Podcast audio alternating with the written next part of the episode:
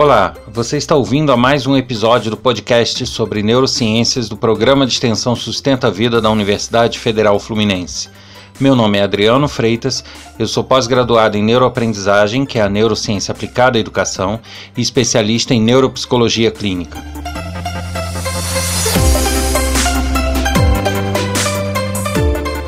No episódio de hoje, nós vamos falar sobre a rotina.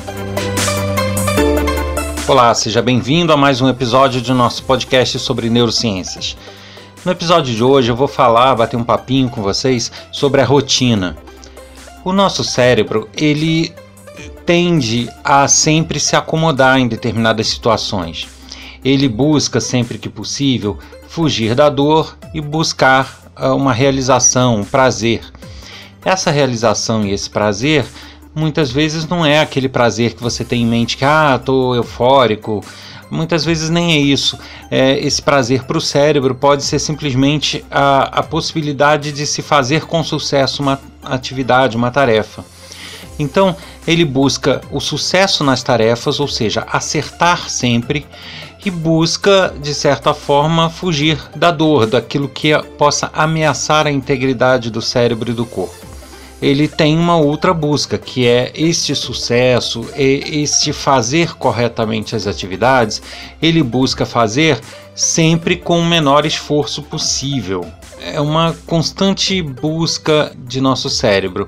A, o sucesso através da liberação de dopamina, que sinaliza isso para ele, e também ele busca sempre, vamos dizer assim, jogar no certo ele não entre duas alternativas, onde uma ele tem absoluta certeza que vai dar certo e na outra ele não tem tanta certeza assim, é, são coisas novas para ele, ele vai sempre optar por aquela que ele tem absoluta certeza. Isso nos gera aquela sensação, aquela acomodação que a gente muitas vezes percebe no nosso dia a dia.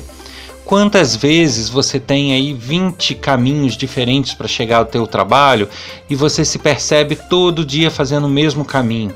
Muitas vezes tem um porquê, mas outras vezes você nem sabe direito porquê, mas você vai fazer aquele caminho. Isso é a acomodação do nosso cérebro. Por quê?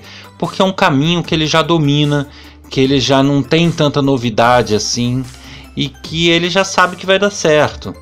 Então, isso para ele vai gerar um comportamento de adotar este caminho quase que automaticamente.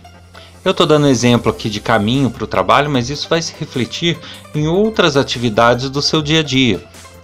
Então, muitas vezes você percebe que uma determinada tarefa que você tenha para fazer na escola, ou que você tenha para fazer na faculdade ou no seu trabalho, você começa a criar hábitos, você começa a fazer aquelas atividades que são repetitivas sempre do mesmo jeitinho. Isso porque ele já tem a, certeza de que aquilo funciona. E ele não quer se dar o trabalho de descobrir um novo método, descobrir um, uma nova forma de fazer. É, isso realmente é, é, vai gerando acomodações para o nosso cérebro e os nossos comportamentos muitas vezes eles vão ficando automatizados, vão ficando comportamentos que vão sendo feitos assim num reflexo, sem muito pensar sobre aquilo e sem muito articular sobre aquilo. Isso chega a ser um paradoxo, porque na verdade, ao mesmo tempo que o nosso o cérebro tende a ter essas acomodações, a entrar nessas rotinas, ele também busca fazer tudo sempre com o menor esforço possível, sempre da forma mais fácil. Mas a partir do momento que ele gera essas acomodações, ele não se dá a chance de verificar se haveria uma outra forma mais fácil, se haveria uma outra forma que demore menos tempo. Ele não dá essa chance, porque ele acaba se convencendo tanto que aquilo é certo, que aquilo está correto daquele jeito, que tá, tá bom, tá tranquilo, que ele vai repetindo aquele comportamento, criando o hábito, e aí ele não se esforça em, em tentar buscar uma eficiência maior, apesar dele gostar da eficiência maior. Então, é, nos cabe um, uma atividade, um, eu diria que é até um exercício diário que a gente pode adotar, que é justamente de quebrar essas rotinas.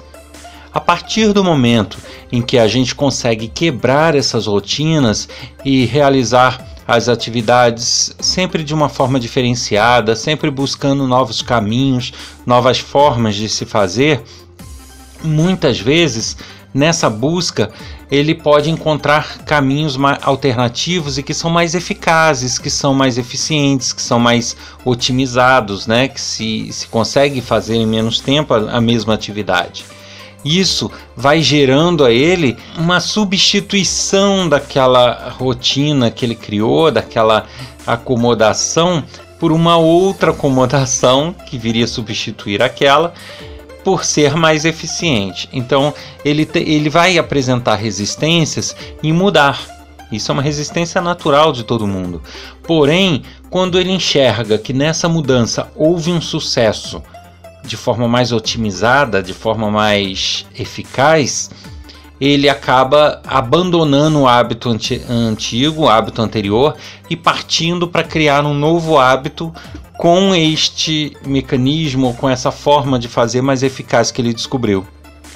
Então, o nosso cérebro, ao mesmo tempo que ele se acomoda, ao mesmo tempo ele quer coisas novas e mais eficientes. Só que ele não faz essa mudança muito fácil sozinho. Então, a gente precisa dar esse empurrãozinho.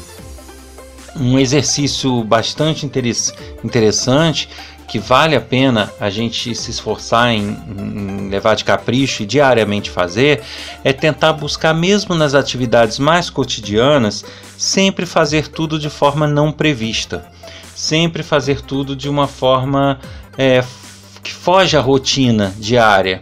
Então, se eu tenho da minha casa para o meu trabalho, sei lá, cinco trajetos possíveis, que eu adote uma alternância entre esses trajetos né, que hoje eu tenho o hábito de adotar um certo trajeto, mas que amanhã eu adote outro, depois de amanhã outro, e isso vai fazendo com que o nosso cérebro se mexa.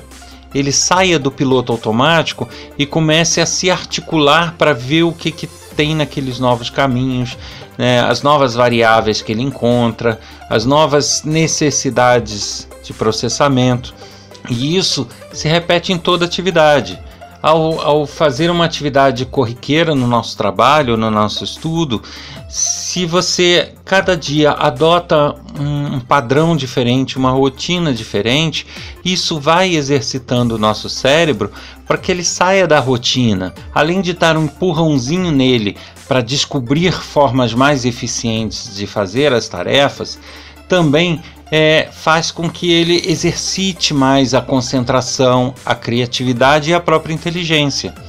Porque se ele faz uma mesma atividade de forma mecânica, automatizada, de forma né, sem percepção nossa do que ele está fazendo, isso entra num piloto automático que não exercita nada, não faz ele, é, ele a, a adquirir novas habilidades. Agora, se cada hora ele tem que fazer de uma forma diferente, isso foge ao automático, ele vai precisar estar sempre concentrado no que ele está fazendo, sempre percebendo o que está acontecendo ao redor, o que está resultando da, da minha tarefa, e isso vai exercitando a minha concentração. Além também da criatividade, ou seja, de, de novas formas de se resolver os problemas. Sem contar é, a, a inteligência como um todo, porque ele consegue é, com isso, raciocinar formas novas, raciocinar, é, ter aquele raciocínio de causa-consequência. Né, do, do, do, resultado das atividades, isso de forma muito mais eficiente do que simplesmente ligando o piloto automático e indo. Certo? Então, uma dica: em todas as atividades, quer sejam mais complexas, quer sejam mais simples, sempre busque o novo. Lógico, eu não estou falando aqui para vocês cegamente arriscarem tudo no seu trabalho para fazer uma coisa totalmente nova que você não tenha noção se vai dar certo. Não é isso. Mas se você consegue parar, raciocinar, por exemplo, caminhos para o tra trabalho, você sabe que os dois caminhos vão chegar lá. Né? Então é uma coisa que não vai ter um fracasso, simplesmente vai ter uma forma diferente de fazer. Isso sim deve ser investido todo dia é, aquelas atividades que você tem se percebeu com hábito rotineiro de realizar de uma determinada maneira e que você tem outras maneiras que você até conhece, mas que simplesmente você não sabe por que não faz, ou acha incômodo, não sei, alguma outra, é algum outro empecilho, mas que você sabe que funciona, invista nesses outra, nessas outras formas. Isso vai treinando o teu cérebro, tornando ele mais hábil em diversas uh, atividades. Né? Como eu falei, criatividade, inteligência, concentração. Então, não se tem nada a perder com isso. Então, é, a minha dica neste episódio é justamente isso. É, é, vou dar alguns exemplos aqui caminhos para o trabalho, para a escola, cada dia adotar um diferente, é, atividades que você tem o hábito de fazer com uma, uma mão, fazer com a outra. Então, por exemplo, se você tem o hábito de escovar o dente com a sua mão direita, se você é destro, tenta alguns dias escovar o dente com a mão esquerda isso vai causar um exercício no teu cérebro, ele vai ter que, poxa, pera lá, ele vai ter que se concentrar para conseguir fazer com a mão esquerda, vai ter que adotar novos mecanismos internos e isso vai gerando é, uma malhação cerebral, vamos dizer assim, um exercício que vai te tornar mais eficaz em diversas atividades. E isso vale também para outras questões, né? Quem trabalha com computador, quem trabalha com quem faz trabalhos manuais, né? Se eu consigo fazer um laço de uma forma, será que eu conseguiria fazer de uma outra forma, virando ele de cabeça para baixo? Isso tudo vai nos, nos dar muita eficiência no cérebro com o passar do tempo. Perfeito? Mas para que isso funcione enquanto exercício, vale lembrar o que eu já falei no outro episódio. Não basta você ter um exercício que você faça uma vez, duas e acabou os exercícios pressupõem uma, um, uma rotina de trabalho, pressupõe que você vai fazer exercícios é, constantemente. E isso é que vai surtindo efeito é, no, no teu cérebro. Né? O trabalho surte efeito quando ele é repetitivo.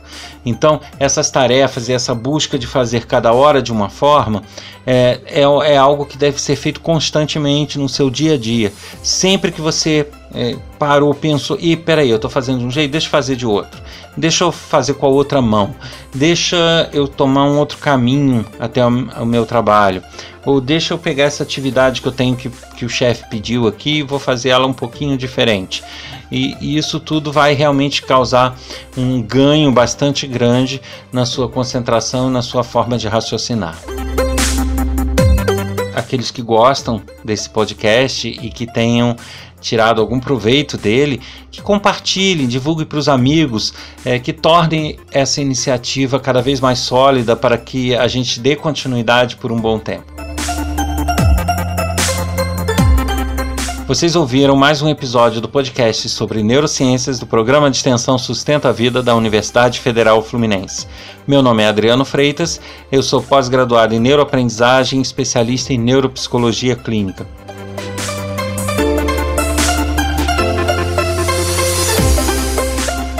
Se você tem algum questionamento, alguma dúvida, ou quer relatar alguma experiência, fazer algum comentário sobre algum episódio, basta escrever para podcast@sustenta-vida.com, colocando no assunto o nome do podcast ou profissional para o qual você deseja enviar a mensagem. Caso deseje mais informações sobre nossos projetos, acesse www.sustenta-vida.com.